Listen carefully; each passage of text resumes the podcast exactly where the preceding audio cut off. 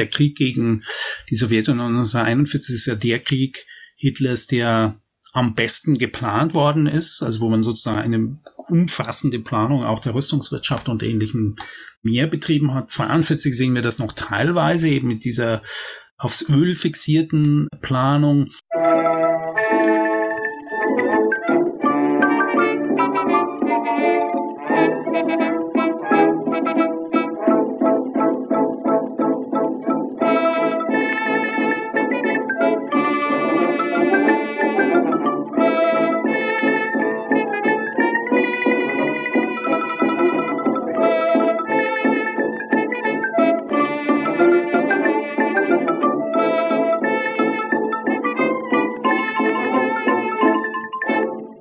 Diese Folge von Geschichte Europas schließt sich inhaltlich an die Besprechung des Fall Barbarossa, dem deutschen Überfall auf die Sowjetunion im Jahr 1941 an und schaut nun auf das zweite Kriegsjahr im Osten.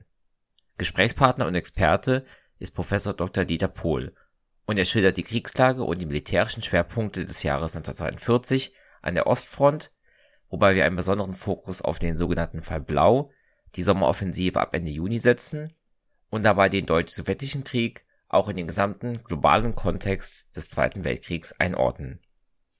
Die Schlacht um Stalingrad wird in dieser Episode nur kurz angesprochen. Ich plane aber bald eine eigene Schwerpunktfolge zu produzieren. Diese wird dann, wie die anderen verwandten Folgen, in den Show Notes erscheinen. Dort findet ihr ebenso weiterführende Links, Kontakt- und Feedbackmöglichkeiten sowie Hinweise, wie man mich bei der Produktion des Podcasts unterstützen kann. Auf geschichtspodcasts.de könnt ihr die Suchfunktion auch nutzen, um mehr Folgen aus anderen Podcasts zum Zweiten Weltkrieg zu finden.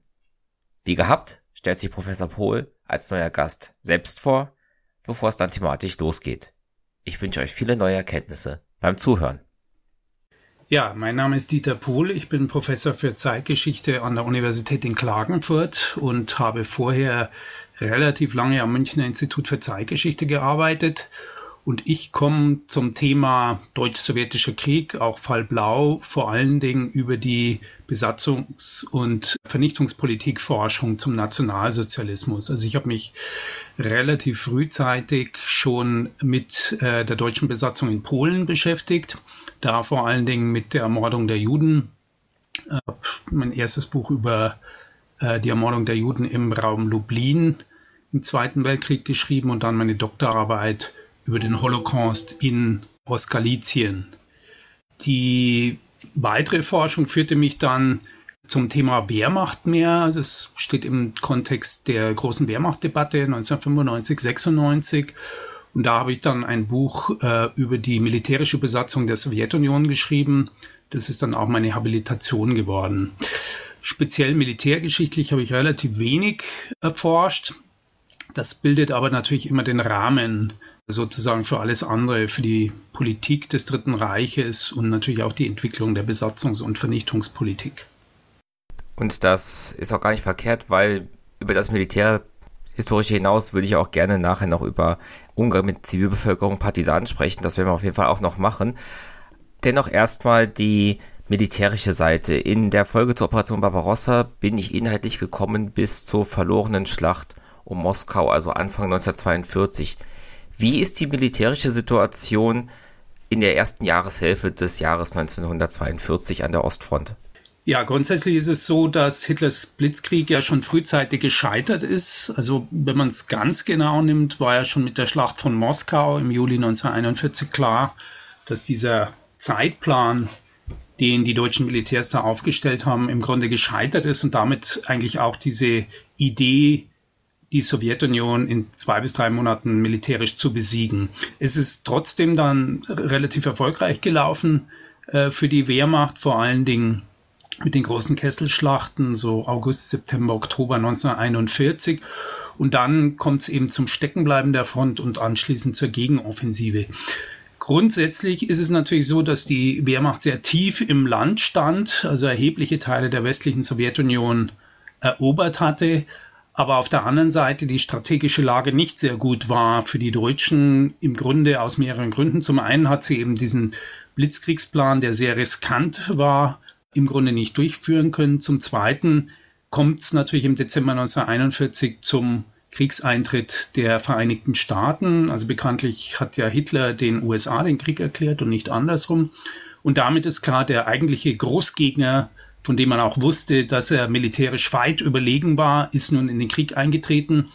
Und äh, das Deutsche Reich hatte im Grunde jetzt nur noch eine begrenzte Zeit, sozusagen diesen Krieg in Europa zu gewinnen, bevor die amerikanische Rüstung hochgefahren ist. Man rechnete mit etwa einem Jahr. Das heißt, das Jahr 1942 war aus Sicht der deutschen Führung natürlich kriegsentscheidend.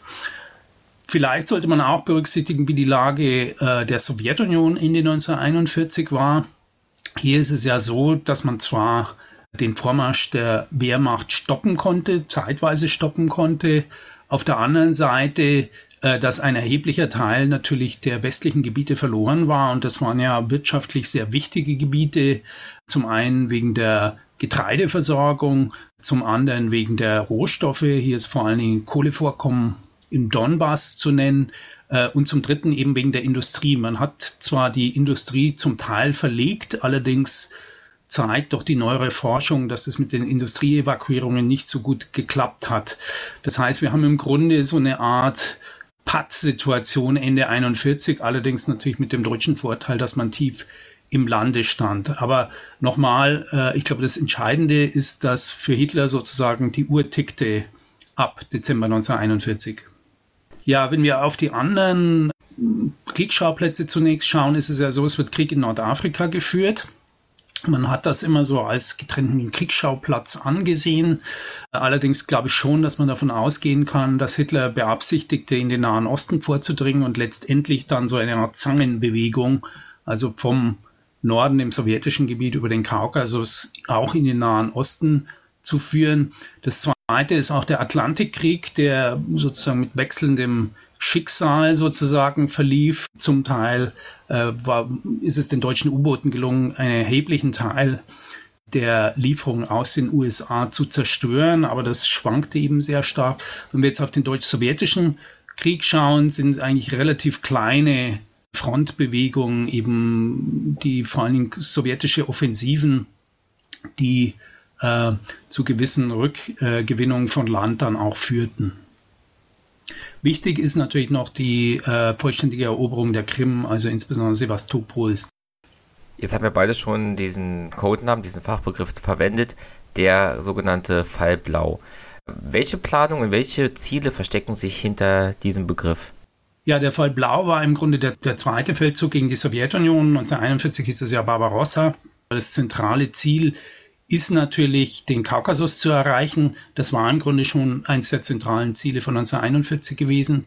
Und mit dem Nordkaukasus vor allen Dingen die Ölfelder im Nordkaukasus zu erreichen. Das war von zentraler Bedeutung, da das Deutsche Reich immer knapper war und sowohl natürlich die äh, landgeschützten Fahrzeuge, also Panzer und Lkw, als auch die Kriegsmarine natürlich völlig ab abhängig waren vom Öl. Man unterschätzt das sehr oft, die Bedeutung des Öls in diesem Zusammenhang, also auch beim Krieg gegen Polen 1939 äh, waren die Öl, deutschen Ölvorräte sehr knapp und man hätte im Grunde auch nicht monatelang hier Krieg führen können. Das liegt natürlich an der geostrategischen Lage des Dritten Reiches. Also im, innerhalb des Deutschen Reiches gab es ja kaum Ölvorkommen, vor allen Dingen Niederösterreich ist hier zu nennen.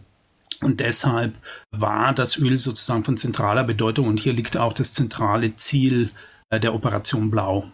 Ja, im Grunde ging es eigentlich um zwei bis drei große Ölgebiete. Auf der einen Seite natürlich die klassischen Ölfelder von Baku, äh, eins der ältesten oder am längsten ausgebeuteten Ölgebiete. Allerdings äh, war schon damals bekannt, dass die Ölfelder in Aserbaidschan schon weitgehend erschöpft waren. Wichtiger waren eher die Ölfelder von Maikop in erster Linie und in zweiter Linie im Raum Grozny.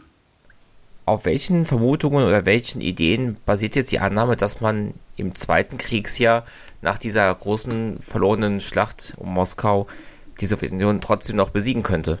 Ja, zum einen war es eben so, dass beide Armeen massiv geschwächt waren. Also die Wehrmacht hat ja sehr große Verluste im, im Sommer, Herbst und äh, Winter 1941 erlitten, also weit größere als in allen vorherigen Kriegen zusammen. Auf der anderen Seite war natürlich auch äh, die Rote Armee also massiv geschwächt, vor allen Dingen dadurch, dass man ja erhebliche Teile der Roten Armee eingekesselt hatte 1941.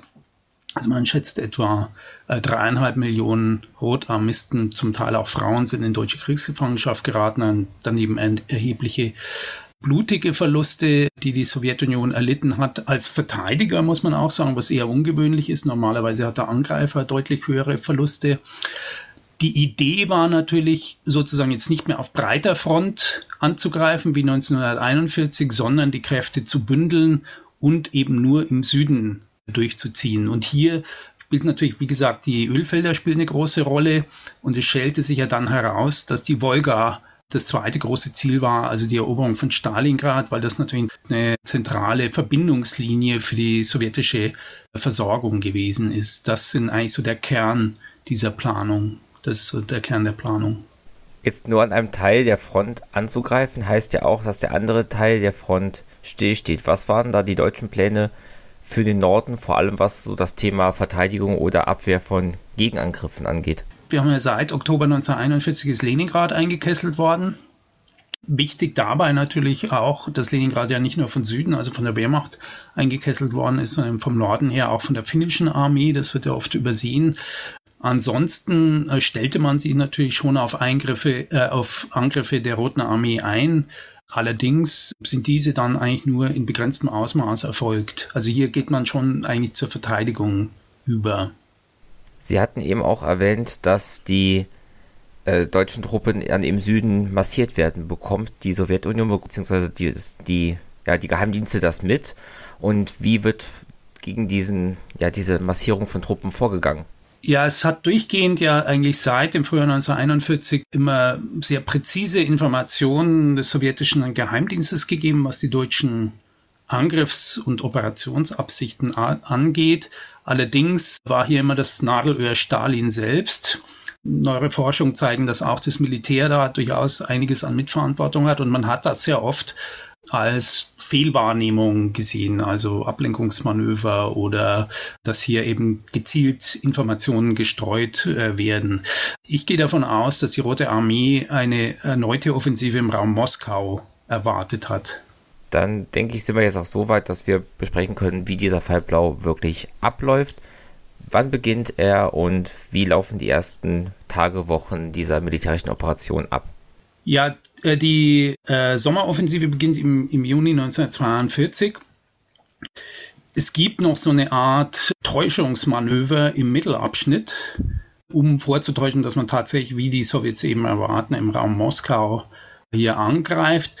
Und äh, was dann passiert, ist zunächst sozusagen der letzte große strategische Fehler Stalins, könnte man auch sagen. Stalin hat selbst eine Sommeroffensive im Süden geplant, im Raum Kharkiv-Isium. Das heißt, er äh, bläst im Grunde seine Truppen in einen Angriff äh, der Wehrmacht hineinmarschieren und das führt dann auch zu einer katastrophalen Niederlage. Also diese Doppelschlacht äh, von Kharkiv-Isium mit sehr großen Verlusten, eigentlich die letzte große Kesselschlacht kann man in diesem Fall nicht sagen, aber so, so kompakte Schlacht, wo so große äh, Verluste erlitten werden. Und das ist dann auch ganz entscheidend, dass relativ schnell die Wehrmacht ähm, im Grunde vormarschiert und dann ja ihre Bewegung teilt. Auf der einen Seite haben wir weiter nördlich das Vorgehen in Richtung Stalingrad und auf der anderen Seite, was eben das zentrale Ziel auch war, diese Drehung nach Süden auf den Nordkaukasus. Und im Grunde ist man so im August, also nach zwei Monaten, so kurz vor dem Ziel, was die deutsche Seite angeht. Wenn Sie jetzt sagen, das war die letzte große Kesselschlacht, das heißt also, dass sich der Krieg hier in dieser Hinsicht unterscheidet von dem, was wir 1941 gesehen haben, was ja wirklich durch Kesselschlachten und große Zahl von Kriegsgefangenen aus sich ausmachte. Also es war im Grunde die deutsche Strategie beruhte ja auf diesem Blitzkriegskonzept und das war ja sozusagen Panzertruppen möglichst schnell durch die feindlichen Linien hindurch zu bringen, dann sozusagen diese hinten abzuriegeln und anschließend mit der Infanterie eben große Verbände der Roten Armee einzukesseln. Das ist ja 1941 in mehreren Fällen gelungen, äh, mit riesigen äh, Zahlen. Und dieses, sozusagen, dieses, diesen Ablauf sehen wir eigentlich bei Kharkov-Isium zum letzten Mal dann im, im Juni 1942. Ist, danach gibt es natürlich auch die umgedrehte Einkesselung im Fall Stalingrads, aber sozusagen diese große Zahl an Kriegsgefangenen gibt es auch schon im Juni 1942 nicht mehr, aber da spielt es eben zum letzten Mal eine Rolle. Das ist im Grunde der letzte große Schub an Kriegsgefangenen in die deutschen Lager. Jetzt hatten Sie eben gesagt, dass sich der deutsche Angriff aufspaltet in diese zwei Richtungen ja. aufgrund dieser zwei verschiedenen Ziele. War das etwas, was in der deutschen Generalität logisch und klar war oder war das eher umstritten, dass man da seine Kräfte teilte? Ja, es war im Grunde wie schon im, im äh, Spätsommer 1941 gab es ja schon mal eine Auseinandersetzung um die strategische Richtung. Also die Mehrzahl in der Führung vor allen Dingen des Oberkommandos Heer, des Heeres wollte ja durchmarschieren auf Moskau. Hitler hat aber entschieden, sozusagen in den Süden abzudrehen. Und etwas Ähnliches sehen wir dann im Sommer 1942 wieder, wo die Wehrmacht eigentlich sehr stark daran interessiert ist, an das Öl zu kommen und, und Stalingrad als sekundäres Ziel ansieht und hier eben eine Zersplitterung der Kräfte befürchtet. Im Grunde, also es kommt dann auch zu, zu einer Krise. Der Generalstabschef des Heeres, Franz Halter, tritt ja zurück dann. Jetzt hatten Sie ja gesagt, dass die ersten Kriegsmonate für die deutsche Seite ganz gut verlaufen. Wie geht es danach weiter, wenn wir schon jetzt allmählich Richtung Winter denken, was ja auch im ja. Fall Barbarossa eine der großen Probleme dargestellt hatte? Ja, man muss nun äh, da berücksichtigen, zum einen ist, sind die Ziele sozusagen bis äh, 100 Meter vorher so nur erreicht worden. Also man ist in die Außenbezirke von Stalingrad eingedrungen auf der einen Seite und auf der anderen Seite ist man dann tatsächlich auch auf die Ölfelder von Maikop gekommen. Das große Problem war nur, dass Stalin ähm, sozusagen in letzter Minute diese Ölfelder sprengen lassen hat. Äh, äh, Grosny ist nicht erreicht worden und Baku ist überhaupt nicht erreicht worden. Also das lag äh, völlig außerhalb der Reichweite. Das heißt, wir haben große Geländegewinne, wir haben eigentlich nicht die Erreichung der äh, strategischen Ziele und dann kommt eben hinzu, dass nun die Versorgungslinien sehr lang sind. Die, die deutschen Truppen bewegen sich ja in der Steppe sozusagen, wo es auch die Transportmöglichkeiten zwar wegen des ebenen Landes äh, nicht schlecht erscheinen, aber die Transportlinien sind schon weit überdehnt. Also der äh, deutsche Historiker Bernd Wegner hat beispielsweise argumentiert, dass Stalingrad auf Dauer ohnehin nicht zu halten gewesen wäre, weil es zu weit äh, die Versorgungslinien waren. Und das war immer ein großes Problem beim Deutschen Krieg in der Sowjetunion. Also diese äh, Entfernungen auf der einen Seite, dann so Probleme wie äh, die unterschiedlichen Spurweiten der Eisenbahn. Das muss ja umgenagelt werden. Und dann äh, natürlich auch die, äh, das Straßensystem der Sowjetunion unter Berücksichtigung der Jahreszeiten. Das heißt eben, dass vor allen Dingen mit dem Tauwetter oder dem einsetzenden Regen dann im Herbst äh, die Straßen nur teilweise befahrbar waren. Insofern ist man zwar sehr weit vormarschiert, aber das war im Grunde relativ riskant. Das heißt, diese Rasputiza, diese Schlammperiode hat dann der deutschen Armee wieder quasi einen Strich durch die Rechnung gemacht. Hatte man da nicht aus den Erfahrungen von 1941 gelernt? Ja, das stimmt hier nur zum Teil. Also grundsätzlich war es ja so, äh, dass die äh, Erreichung der Ziele ja vor der Regenperiode äh, gelungen ist. Also insofern hat man schon gelernt. was ich hier meine, ist sozusagen die dauerhafte Besatzung dieser Gebiete dass die eben gefährdet war, im Grunde von Anfang an. Das heißt, es war nicht so, dass man diese Gebiete erobert hat und damit wäre sozusagen alles in deutscher Hand gewesen, sondern dass man eben damit rechnen musste, dass das eben sehr labil war. Darum ging's. Grundsätzlich ist, äh, war das Transportproblem während dieser Vormarschmonate, also vor allem Juli, August 1942, nicht so groß, aber eben sozusagen in, in weiterer Hinsicht hätte das ein Problem ergeben welches Ergebnis haben wir denn jetzt Richtung Ende 1942, bevor wir dann in diese nächste Phase, die durch die Schlacht von Stalingrad und so weiter geprägt sein wird, eintreten? Ja, der Fall Blau, wie schon gesagt, auf jeden Fall äh, auf den ersten Blick sieht er sehr erfolgreich aus, wegen der großen Geländegewinne. Auf den zweiten Blick sind die strategischen Ziele nicht erreicht worden. Und wie schon gesagt, es war eben die Frage, ob man das auf Dauer überhaupt halten hätte können. Also es kommen ja nicht neben der Transportprobleme auch die geografische Struktur der Front hinzu, dass ja sozusagen diese Riesenausbeulung da im Süden vorhanden war, die natürlich äh, sozusagen im Grunde Angriffe vom Norden her äh, fast provoziert hat. Also man hat sozusagen große Geländegewinne gemacht, aber nichts richtig gewonnen. Und dann natürlich kommt hinzu, dass sich die Eroberung von Stalingrad dann als großes Problem erwies. Jetzt kann ich mir vorstellen, dass Ende 41 nach dem Verlust der Schlacht bei Moskau innerhalb der deutschen Bevölkerung auch Sorge entstanden ist über den Kriegsverlauf. Wie wurde auf die anfänglichen Erfolge und dann auch später wieder das allmähliche Scheitern der, äh, des Fallblaus innerhalb Deutschlands reagiert? Ja, das können wir nicht ganz genau sagen, weil es natürlich keine richtige Öffentlichkeit im Dritten Reich gab. Wir sind also sehr stark auf die Lageberichte aus dem NS-Apparat selber angewiesen und die sind natürlich sehr quellenkritisch zu benutzen. Grundsätzlich war es so, dass es keine große Kriegsbegeisterung 1941 gegeben hat es kam ja relativ bald, äh, wurde deutlich, dass die Wehrmacht sehr große Verluste erleidet. Schon im Juli, August 1941 waren die Verluste ja äh, sehr hoch. Auf der anderen Seite haben wir durchaus so eine Art, soll man sagen, Kriegsnationalismus. Das heißt, man hat äh, die Erfolge, die die Propaganda ja groß herausgestellt hat, natürlich schon positiv wahrgenommen. Aber es ist natürlich eben diese, diese Grundfurcht im Grunde ist natürlich immer da geblieben. Und dann muss man natürlich sehen, sozusagen, inwieweit natürlich die deutsche Gesellschaft sozusagen von den Verlusten jetzt konkret betroffen war. Das ist ja sozusagen etwas, was direkt bis zu den Familien durchgeschlagen ist. Und das Zweite war ja, dass die Wehrmacht zunehmend äh, nach äh, Rekrutierungsbedarf hatte. Und das heißt, dass immer jüngere Jahrgänge hier äh, rekrutiert werden mussten. Also genau kann man es nicht sagen, aber die deutsche Mehrheit der deutschen Bevölkerung ist sicher davon ausgegangen, dass man diesen Krieg relativ bald gewinnt und das war ja auch der Tenor eigentlich der äh, Propaganda. Aber ist eben sozusagen, natürlich haben wir diese, diese Krisenphase, das kommt ja schon im Oktober 1941 punktuell mit der Wintersammlung dann, äh, beziehungsweise Oktober, November 1941. Und dann Dezember 1941, das hat man natürlich wahrgenommen, dass das Ganze stockt und der Krieg sich nun ins Ungewisse verlängert. Also eher ambivalent, aber wie gesagt, es ist sehr schwer im Grunde richtig festzustellen. Ich nehme an, die gleichen, auch quellenkritischen Problematiken ergeben sich für die Aufnahme dieser Kriegshandlungen in der Sowjetunion. Ja, also in der Sowjetunion, da ist die Forschung noch nicht sehr weit. Es sind letztes Jahr quasi neue Darstellungen erschienen, die ich leider auch noch nicht gelesen habe. Grundsätzlich muss man natürlich sagen, dass die Lage in der unbesetzten Sowjetunion schlecht bis katastrophal war. Das wird oft übersehen.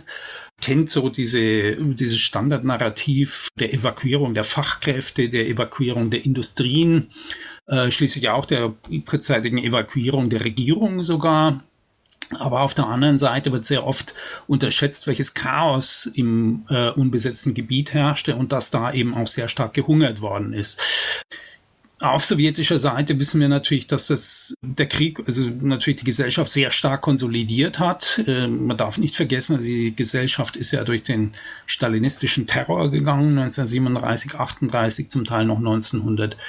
39. Auf der anderen Seite haben wir eine sehr starke nationale Mobilisierung und äh, sozusagen, also insofern äh, ist, hat, man, hat man das wohl kaum kritisch gesehen. Also 1941 ist so, da lässt sich nachweisen, dass auf der, im unbesetzten Gebiet es viele Leute gab, die quasi auf die Deutschen gewartet haben also die sozusagen von der Befreiung vom Bolschewismus ausgegangen sind, das ist eigentlich 1942 kaum noch spürbar, muss man sagen. Aber nochmal, also die Lage der äh, Gesellschaft im unbesetzten Gebiet ist also prekär bis katastrophal. Äh, nicht zuletzt auch durch die schlechte durch die schlechte Versorgungssituation.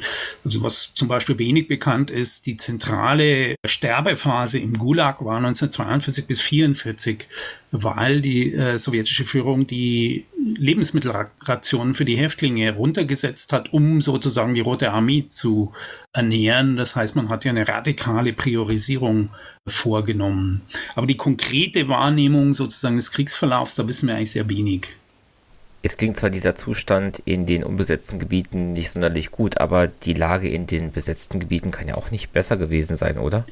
Das stimmt in der Tat natürlich. Wir haben ja einen deutschen Vernichtungskrieg, der sich insbesondere natürlich gegen bestimmte Bevölkerungsgruppen richtet. Hier vor allen Dingen natürlich die Juden auch gegen die Kriegsgefangenen, die ja zahlenmäßig 1941 die größten Opfer deutscher äh, Besatzungspolitik sind.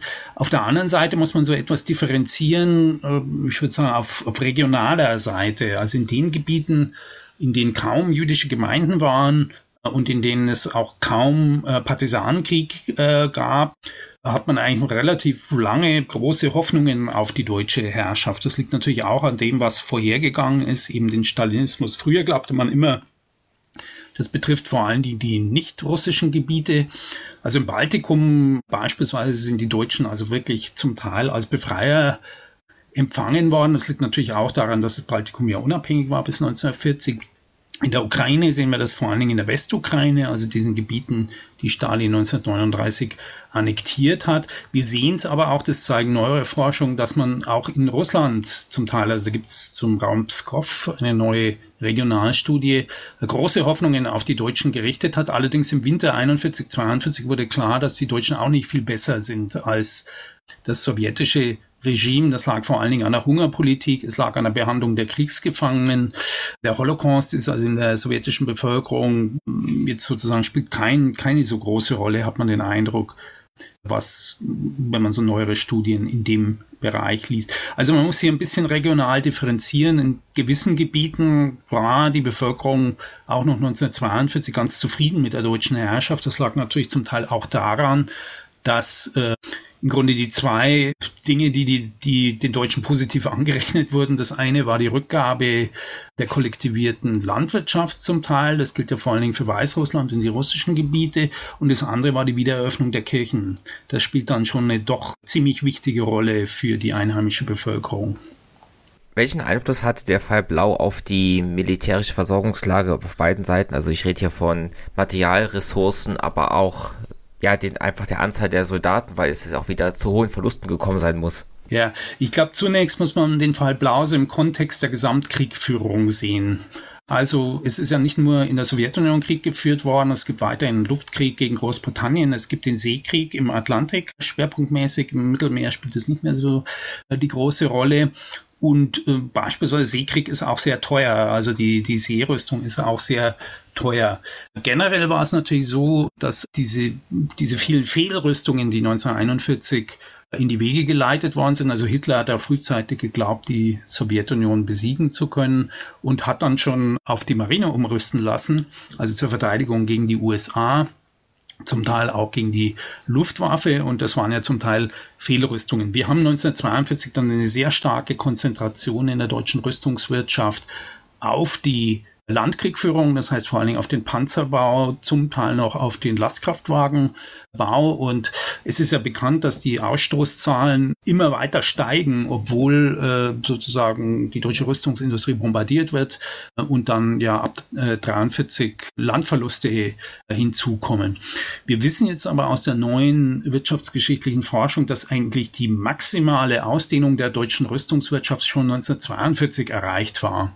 Das heißt eben die äh, generelle, also die wirtschaftliche Leistungsfähigkeit. Was danach passiert, ist eine Erhöhung der Stückzahlen durch Vereinfachung vor allen Dingen.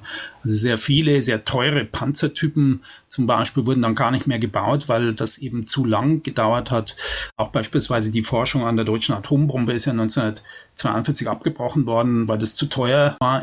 Und insofern sozusagen haben wir doch eine ganz massive Rüstungssteigerung noch 42 die dann quantitativ noch weitergeht bis 44, aber eben die gesamtwirtschaftliche Kapazität stagniert dann ab 1942. Also in, in Russland haben wir die, eine ganz andere rüstungswirtschaftliche Erinnerung. Da ist ja 1941 ein erheblicher Teil der Industrie aus dem Westen evakuiert worden, so ganz zentrale Bereiche wie etwa das Krakower äh, Traktorenwerk, das ja dann zentral für den Panzerbau war und ähnliches mehr. Allerdings ist diese Evakuierung relativ chaotisch gelaufen und es hat relativ lange gedauert, bis die dann im Uralgebiet sozusagen wieder aufgestellt und handlungsfähig war. Und es dauert dann eigentlich so bis Ende 1942, bis sozusagen die sowjetische Rüstungswirtschaft auf Hochtouren kommt und hier dann deutlich mehr produziert als äh, die deutsche Rüstungswirtschaft, hier insbesondere im Bereich der Panzer und man darf natürlich nicht vergessen, dass der deutsch-sowjetische Krieg in erster Linie ein Panzerkrieg war. Das heißt, alle größeren Frontbewegungen sind nur durch die Panzerwaffe äh, erzielt worden.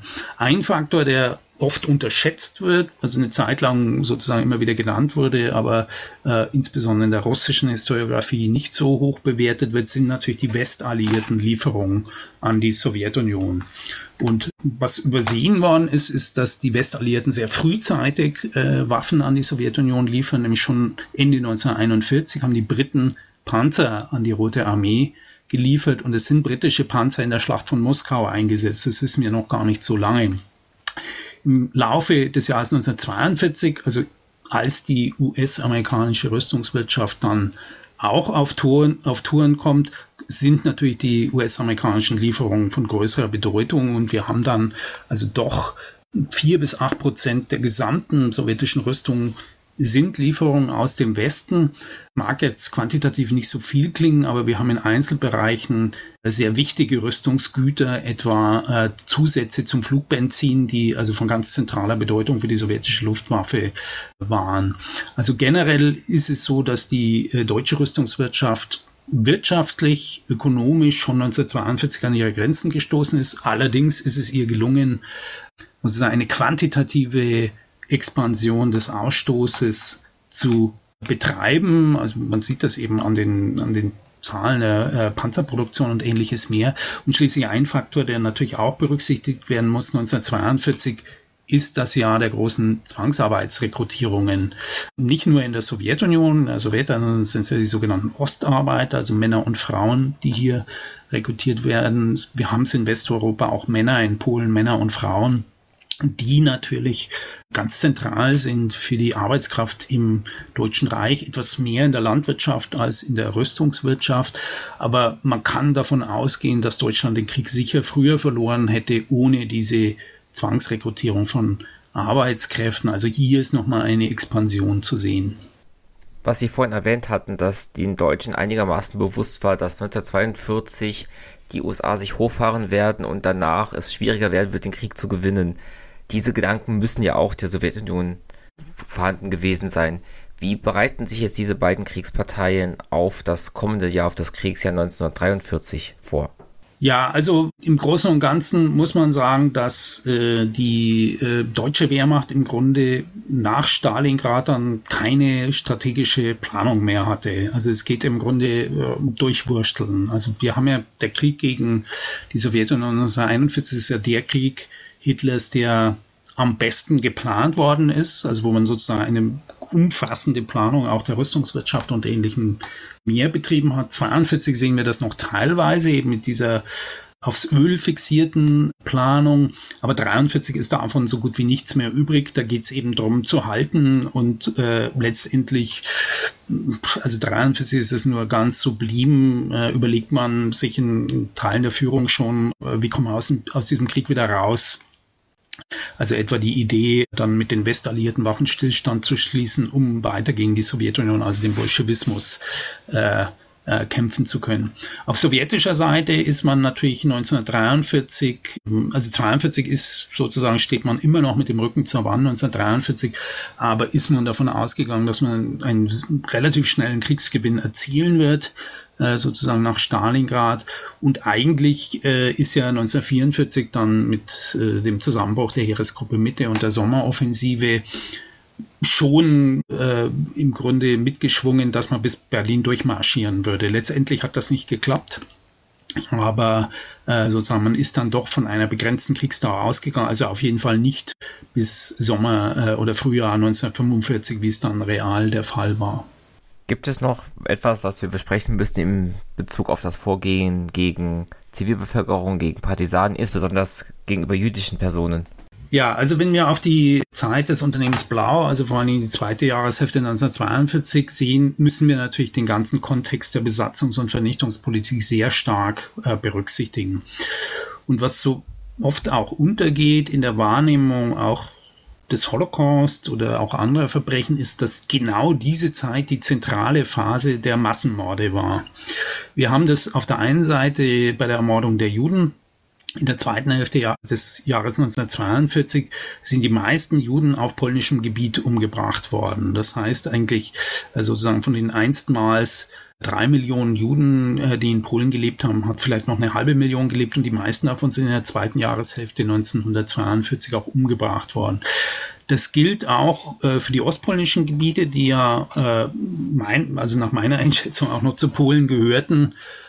Also während des Krieges, aber natürlich so im allgemeinen Bewusstsein zum Westen der Sowjetunion gezählt werden. Auch da haben wir die ganz großen Massenerschießungen, also im Dimensionen wie Babin Yar in der zweiten Hälfte Jahr 1942. Es beginnt so im Mai 1942 bis November 1942 ist also die Phase der Massenvernichtung. Wenn wir jetzt auf die anderen Opfergruppen schauen, ist das zum Teil ähnlich. Insbesondere äh, bei, der, äh, äh, bei den Verbrechen gegen die Zivilbevölkerung im Rahmen des Antipartisanenkrieges. Der große Antipartisanenkrieg beginnt in der Sowjetunion im Sommer 1942, also organisierte große Partisanengruppen, die nun deutsche äh, Verbände, deutsche Infrastruktur angreifen und die deutsche Besatzungsherrschaft reagiert radikal mit Massenerschießungen gegen die Zivilbevölkerung. Die Partisanen bekommt sie im Grunde oft sehr nicht zu greifen. Das heißt, es trifft vor allen Dingen die Zivilbevölkerung in den Partisanen Gebieten. Und es beginnen nun diese sogenannten Bandenunternehmen, also Banden ja der Nazi-Begriff für die Partisanen, das heißt große Einkesselungen von Partisanengebieten und das geht dann so weit, also insbesondere dann Ende 1942, dass man fast alle dort lebenden Zivilpersonen im Grunde umbringt. 1943 wird dann stärker auch zur Zwangsarbeit äh, rekrutiert. Also hier ist ganz eindeutig zu sehen, haben wir eine Kernphase der Massenmorde bei der Ermordung der sowjetischen Kriegsgefangenen ist das deutlich zurückgefahren worden. Hier haben wir vor allem im Winter 41, 42 sterben also über zwei Millionen sowjetischer Kriegsgefangene in Deutschland. Das ist eigentlich im Winter äh, 42, 43 dann nur noch sehr begrenzt der Fall.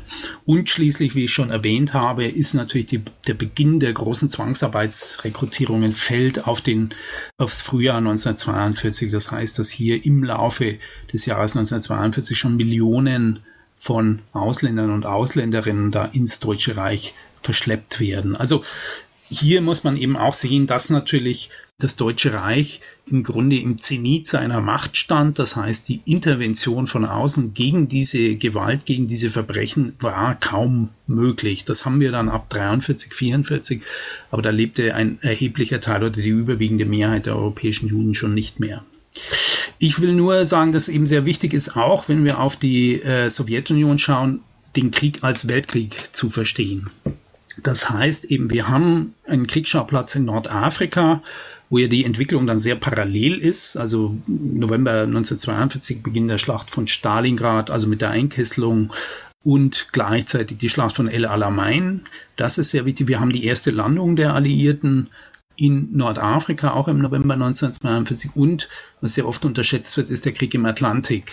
Das heißt, auch die spätere Invasion dann in, in Frankreich, also 1944, war nicht denkbar ohne einen alliierten Sieg im Krieg äh, im Atlantik. Und da ist es so, dass wir 1942 noch so ein gewisses Gleichgewicht haben, also Phasen, wo die Alliierten mehr deutsche äh, U-Boote versenken und Phasen, wo die deutschen U-Boote mehr alliierte Schiffe versenken. Also das muss man immer zusammendenken. Und schließlich ist es auch sinnvoll, natürlich so einen Blick auf den asiatisch-pazifischen äh, Raum zu richten. Auch hier ist es so, dass wir zunächst ja im, in der ersten Jahreshälfte, also Beginn im Dezember 1941, aber in der ersten Jahreshälfte 1942 eine enorme japanische Expansion sehen. Also vor allen Dingen in Südostasien und auf den Pazifikinseln. Und dann kommt es eigentlich zu einer Stagnation der japanischen Kriegführung. Also Schlacht von Midway ist ja auch Juni 1942, ist sozusagen hier, wird ja als Wendepunkt immer angesehen, ist allerdings sehr früh, also kein Vergleich mit Stalingrad.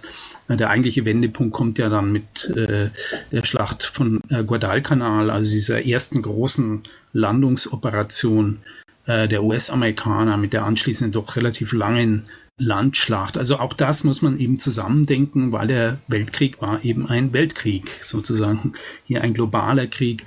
Heute reden wir sehr viel über Globalgeschichte, aber der Krieg wird da immer so etwas ausgeklammert. Ich glaube, es ist an der Zeit, hier auch diese Gesamtheit in den Blick zu nehmen.